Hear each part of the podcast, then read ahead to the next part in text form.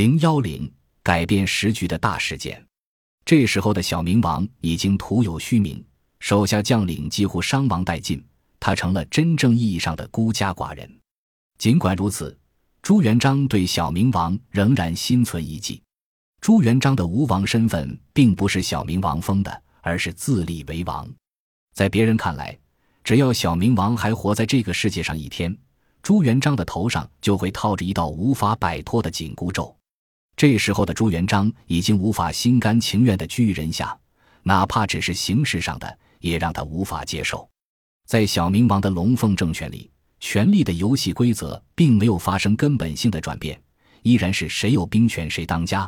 可是小明王系宋宗室后裔的名声早已传播在外，不要小看了这无中生有的名头，在蒙元统治不得民心的时候，这个名头就能够起到凝聚人心的作用。正因为如此，各路红巾军还是愿意打着小明王的旗号，从纷乱的世道里捞取利益。朱元璋也明白，为小明王扛着这面大旗，并不需要付出太大的成本，只要将他圈养在自己身边，让他好吃好喝，自己该干什么还干什么，势力并没有因此受到制衡与限制。以小明王为号召的红巾军，成为反元的主要势力，在当时。几乎所有反元势力都是打着红巾军的旗号在江湖上闯名堂，红巾军的主力席卷了大半个中国，蒙元政权被铺天盖地的红巾军折腾得疲于应付。正因为红巾军的分支众多，让元政府军左支右绌，根本忙不过来。这也为朱元璋在江淮地区赢得了发展的良机。一句话，红巾军之所以能够发展起来，就是打着小明王的旗号。朱元璋心里比谁都清楚，龙凤政权和小明王的存在对自己有多么重要。正因为如此，当张士诚的部队围困小明王所居的安丰时，朱元璋才会亲自领兵前去救援。军师刘基劝朱元璋静观其变，不要轻举妄动，恐怕到时候请神容易送神难，将来不好安置小明王。而刘基的失误在于，他还是过高的估计了朱元璋的觉悟。或者说，过高的估计了朱元璋的德行，以为对方解救小明王是出于道义君臣营生这些神圣堂皇的志向，还会把小明王的军权当回事。对于这样的高估，朱元璋显然并不领情，他只是一个赤裸裸的利益主义者。在他看来，维护自己即将到手的皇权才是硬道理，那些平日喊在嘴上、写在纸上的所谓的神圣和堂皇。全是糊弄世人的伪命题。如果自己袖手旁观，等到安丰城破，张士诚的实力会变得更加强大。一旦小明王落入张士诚的手里，对方就可以学曹操当年走挟天子以令诸侯的路线，这是朱元璋不愿意看到的一幕。正是基于综合考量，朱元璋才会亲自领兵救出小明王。在这件事上，朱元璋看透了事物的本质。而刘基却只看到了表象。小明王拥有号令群雄的帝王名号，这让他成了一个烫手的山芋，同时也成了野心家们借壳上市的一个法宝。刘基所担心的显然是前一种可能，他不希望朱元璋在这件事受到掣肘，也不希望朱元璋将来因为小明王一事处理不当，给外界留下口实，失去人心。刘基考虑问题如有神助。总是先人好几步，这既是他的长处，也是他的短板。乱世求生存，所有问题的归属都是基于利益上的考量或政治上的便宜，没有绝对的对与错，只有你敢不敢去做。随着朱元璋势力不断做大，元朝皇帝想用笼络张士诚的那一套怀柔术稳住他，他们派遣使者主动向朱元璋招安。朱元璋并没有给予明确的答复。与其他同时期的政治对手相比，朱元璋认为自己的做法更合乎生存游戏所遵循的规则。比如说，陈友谅在生存圈子里的人看来，他应该算是徐寿辉的部下。可是等到徐守辉兵败来投，他不但没有向自己的主子伸出援助之手，反而杀了对方。另外，像张士诚、方国珍这些人。他们在革命的彻底性方面做的还远远不够，对待蒙元的态度也是摇摆不定。虽然蒙元政权曾经将他们分别封为太尉和行省左丞相，但是时局一变，他们便会翻脸无情。这种反复无常的秉性，从他们使用的年号上也可见一斑。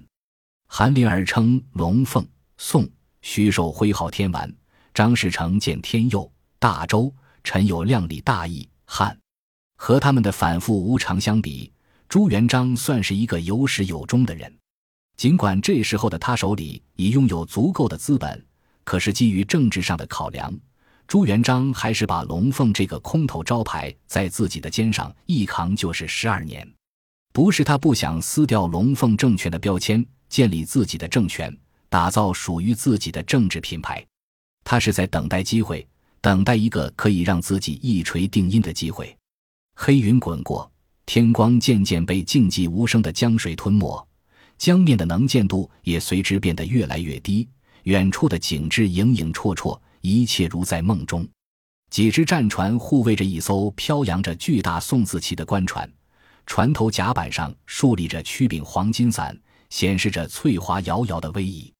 船队即将抵达陆河县境的瓜布山水域，一直站在豫州甲板上的廖永忠却在这时候进入底舱。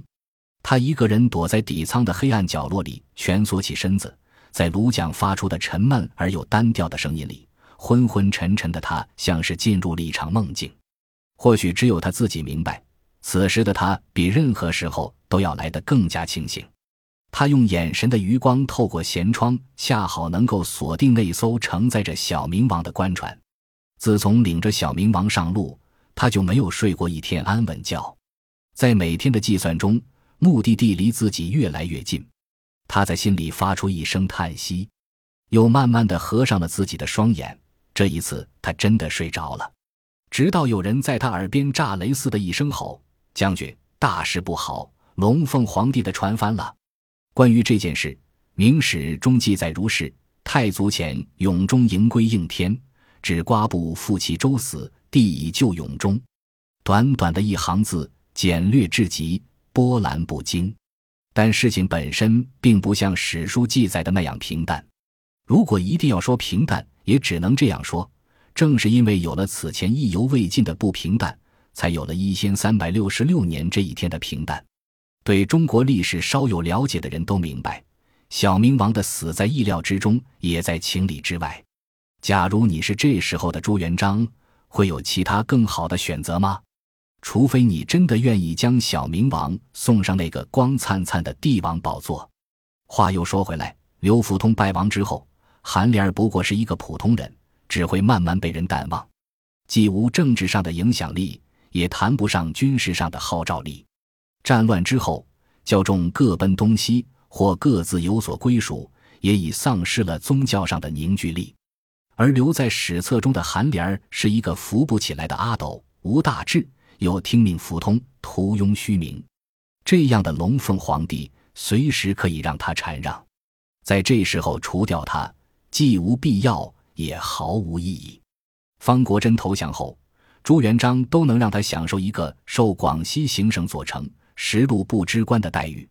后人官史之所以会不自主地将其分为 A、B 两面，也是人性使然。作为沉船事件的在场者。廖永忠究竟是怎样一番面目？廖永忠是安徽潮州人，他和兄长廖永安在渡江前随巢湖水师投奔朱元璋，成为朱元璋的水军将领。廖永安在征讨张士诚时阵亡。随后，朱元璋和陈友谅在鄱阳湖上掀起滔天巨浪，廖永忠又与于通海等人用七条船载着卢笛，趁着风势放火，烧毁敌军几百艘大船。又率领六条船深入敌阵搏杀，再冲杀一圈出来，敌军惊呼他为神人。第二天，廖永忠又在荆江口拦击陈友谅，陈友谅战死。战争毕竟不是沙盘上没有血腥的推演，而是勇气与勇气的搏击，生命与生命的碰撞。也正是在这场生死大决战中，廖永忠一跃成为朱元璋水军的领军人物。回到京城。朱元璋用漆牌写了“公超群江，志迈雄师”八个字，赐给廖永忠。这时候的廖永忠在巢湖水师将领中年纪最轻。朱元璋曾经问过他一个问题，问他为什么来投奔自己，是想要大富大贵吗？廖永忠的回答是：“跟随明主，扫除寇乱，垂名竹帛，是我所愿。”一个人能够在箭矢如雨、杀声震天的战场上做到凛然无惧、从容应对，还有什么事是他办不到的？朱元璋显然是在一番权衡之后，将迎接小明王这一重要任务交到廖永忠的手里。临行前，他特地将廖永忠召进自己的吴王宫，平退了身边的所有从人。密室内只剩下他们二人，如此诡异的气氛，似乎要酝酿一场倾国倾城的阴谋。朱元璋故意压低声音，简单交代了一番此行的任务，其余什么话也没有多说。什么是历史的玄机？也就是说的和没说的都在话里了。烛影摇晃。廖永忠退去时的眼神里散发着阴鸷的光芒，那一刻，朱元璋或许已经意识到此人心中已有了自己的打算。本集播放完毕，感谢您的收听，喜欢请订阅加关注，主页有更多精彩内容。